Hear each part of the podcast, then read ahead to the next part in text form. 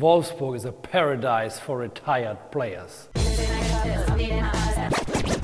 Two years ago, they won the German Cup and have finished runners up in the Bundesliga, the main Bayern opponent. They even beat Real Madrid at home.